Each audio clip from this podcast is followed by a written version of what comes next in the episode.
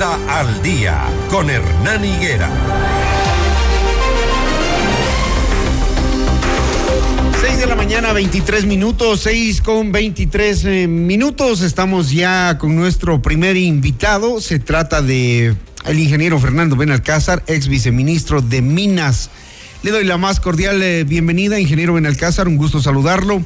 Vamos a hablar de la ley de competitividad energética urgente para el país. Ha dicho la ministra de mm, Energía que se requiere de la inversión extranjera porque el Ecuador no es o no está en la capacidad de llenar esos faltantes de energía que requiere el país. El Ministerio de Energía ya había anunciado que mm, a pesar de que se paga 10 centavos por kilovatio hora y que se cobran en el Ecuador, esto no cubre los costos y sobre todo no dejan el margen para la inversión pública para ampliar la capacidad de generación eléctrica. Y entonces eh, lo que se busca son alianzas público-privadas, ingeniero. ¿Esto podrá garantizar que el país tenga energía suficiente? Buenos días. Buenos días, Hernán. Gracias por la invitación. Coincido plenamente que la inversión es el único camino y eso es algo que en un país como el Ecuador es absolutamente necesario y evidente. La delegación formal hacia las empresas privadas y, ojo, muy importante, de acuerdo al proyecto de la ley, a las empresas de economía popular y solidaria, genera esa oportunidad. Esa oportunidad va más allá de lo tradicionalmente establecido que ha sido generación. Pese a todas las demoras, bemoles, eh, largos periodos para obtener un título habilitante, sea como sea, a lo largo de los años ha existido la opción de la generación. Esta vez se extiende hacia todo lo que es transmisión, lo que es muy importante. El Ecuador tiene una deficiencia tan grande y hay que reconocer en el gobierno anterior que arrastraba un problema por varios gobiernos, seamos realistas, no se pudo concretar la forma de suplir esa deficiencia energética y hoy día estamos viviendo y pagando las consecuencias. Se suponía que teníamos... En términos generales, creo que este bosquejo de ley, este proyecto de ley, en su gran mayoría, cierra todos los vacíos y todas las necesidades a la ley orgánica de, de, de servicio público de energía eléctrica con excepción de uno o dos puntos que comentaremos más adelante. Fernando, se suponía que el Ecuador en el 2015, 16, 17 estaba cambiando de matriz productiva y que íbamos a ser el país que iba a generar electricidad con no sé cuántas hidroeléctricas, me parece que eran ocho, que finalmente no se concretaron. Y ahora nos vemos abocados a una crisis tan profunda y tan grave que lo que queda es em, emitir esta ley para que el Ecuador pueda de alguna u otra manera garantizar la inversión. La ministra ha dicho que no se trata de privatización y que las tarifas de energía eléctrica no van a subir. Un poco la preocupación de la gente es, claro, llaman a la inversión privada, eso significa que nos van a subir los costos, pero la ley no dice necesariamente eso, ¿no? Coincido 100% con la ministra y con la percepción generalizada de hablar de, de, de privatización porque tal como usted lo describe, basta que el sector privado participe y el papá Estado deje de controlar todo, que viene este tema de la percepción de que vamos a entregar al sector privado. Queda comprobado que el papá Estado ha fallado. El papá Estado no tiene plata. El papá Estado ecuatoriano está quebrado. Y cuando usted hablaba de esa matriz que se quiso cambiar en el 2015, hay errores profundos de continuidad. De las 17 hidroeléctricas grandes que el país tiene, 8 están en la cuenca oriental, 8, más del 50%. Y el estiaje en la cuenca oriental es bien conocido desde finales de noviembre hasta comienzos inmediatos de marzo. Entonces, para que eso no suceda, el parque de generación termoeléctrica no tenía que fallar, no tenía que descuidarse, no tenía que abandonarse. En la presentación o en la motivación de la ley, que lo hacen de una manera para mí muy bien estructurada, sistemática y demostrando la secuencia de eventos. Ya se hablaba en mayo del 2023 de los problemas que se venían y en octubre se concretó en esa realidad porque el parque termoeléctrico estaba muerto. El parque termoeléctrico no se había invertido un centavo en los últimos años y por ende se creó este vacío sustancial. Este vacío sustancial es porque el papá Estado no tiene plata. Y si no hay plata, hay que recurrir al sector privado, nacional, internacional, o como decía hace un rato, es muy interesante la introducción del concepto también de las empresas de economía popular y solidaria, que nadie ha conversado de eso. Pero no nos olvidemos que puede haber mucho dinero también disponible en ellas. Y es el único camino. El Ecuador, con esta ley, va a tener una solución a mediano y largo plazo.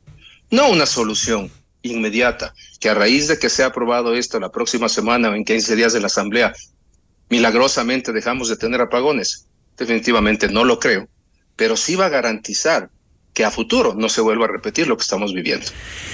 En em, el proyecto de ley se abre la puerta para que se delegue a empresas privadas en casos excepcionales el desarrollo de actividades del servicio público de energía eléctrica y del servicio de alumbrado público. Hasta no hace mucho, no hace mucho, el Estado estaba subsidiando incluso el servicio público de energía.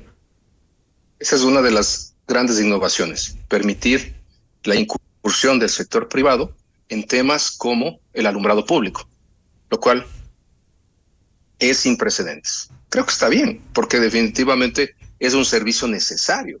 Y si no hay capacidad instalada, si no hay forma de que las empresas generadoras públicas puedan dar este servicio público, deleguemos al sector privado.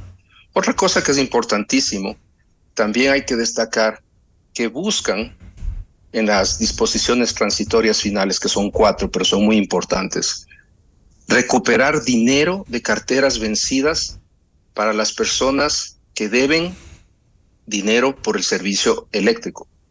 Y aquí hay que destacar es a las personas, no a las empresas. ¿Y qué mecanismos se establecerían? Y esa condonación, mediante la condonación de intereses. Esa condonación de intereses tiene que cogerse, acogerse eso en los próximos 90 días, pero puede generar mucho dinero a las empresas distribuidoras que no tienen cómo cobrarlo. Otra cosa importante es el tema de incentivar a la autogeneración. ¿Qué quiere decir eso? Si yo tengo una empresa, tengo capacidad económica, yo invierto en ello, y si yo demuestro que mi planilla del año ha reducido drásticamente, tengo cómo deducir eso al 100% de mis impuestos a la renta por los próximos tres años. Y lo mismo en paralelo o similar, si implemento sistemas de, gestión de eficiencia energética bajo estándares internacionales como ISO 55001.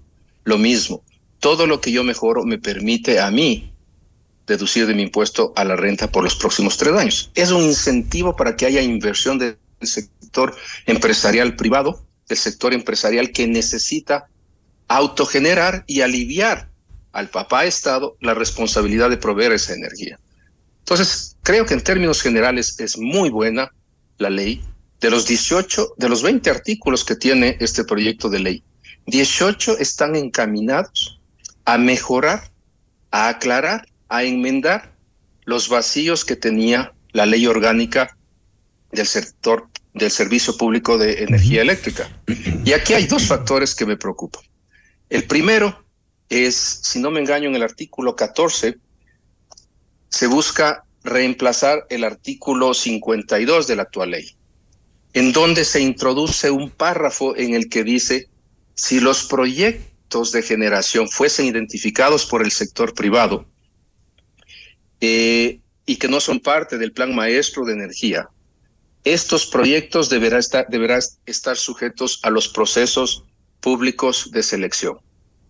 Es decir, yo, empresario, identifico un proyecto. En el país hay casi 500 megas de proyectos identificados y desarrollados por el sector público, sector privado, perdón.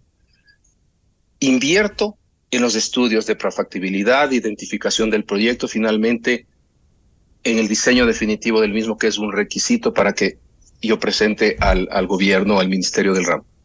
Y me dicen, señor, a partir de ahora, con este cambio que quieren plantear, usted tiene que entrar en un concurso público. No importa que usted haya gastado medio millón, un millón o dos millones de dólares. Eso para mí es algo criticable, algo que va a complicar las cosas y contradice el incentivo que se busca para la inversión del sector privado. Claro, porque lo que se busca es aumentar la autogeneración eléctrica de las empresas a cambio de deducción de hasta el 100% en el pago del impuesto a la renta, pero con esto que usted nos menciona, con este, con este cambio en ese artículo, es allí donde se contradice. Se contradice porque, insisto, nadie va a poner del sector privado 100, 200 mil. Un proyecto pequeño de 7 megas, por ejemplo, real, que hemos trabajado en él, 350 mil dólares de estudios y si yo presento esto como no es parte del Plan Nacional eh, Energético, el Ministerio del Ramo tiene que invitarme a un proceso público, a un proceso público de selección para su, su ejecución, lo cual imposibilita. ¿Quién va a gastarse ese dinero? Entonces, esto es algo, insisto, que debe ser considerado por quien en la Asamblea haga la revisión respectiva y la comisión del caso. Esa voz ya se ha elevado. Sugerencias a la Asamblea son esas. Ajá. Ha dicho la ministra que se necesita al menos 10 mil millones de dólares para implementar 37 proyectos de generación de energía eléctrica hasta el 2032. Vaya que sí necesitamos plata. Correcto, dos millones a dos millones y medio por, por, mega, por, por megavatio es lo que en promedio puede costar una central hidroeléctrica del país, solo como un ejemplo. Y hablamos también de fuentes de energía no convencionales, eólica, solar y demás, las inversiones son mucho menores, pero también son muy, mucho más pequeñas y no tan confiables. Entonces, yo creo que el sector hidroeléctrico sigue siendo el sector más relevante del país. Pero ojo, hay que considerar proyectos hacia la cuenca occidental. Como le decía, ocho de los 17 están en la cuenca oriental exclusivamente.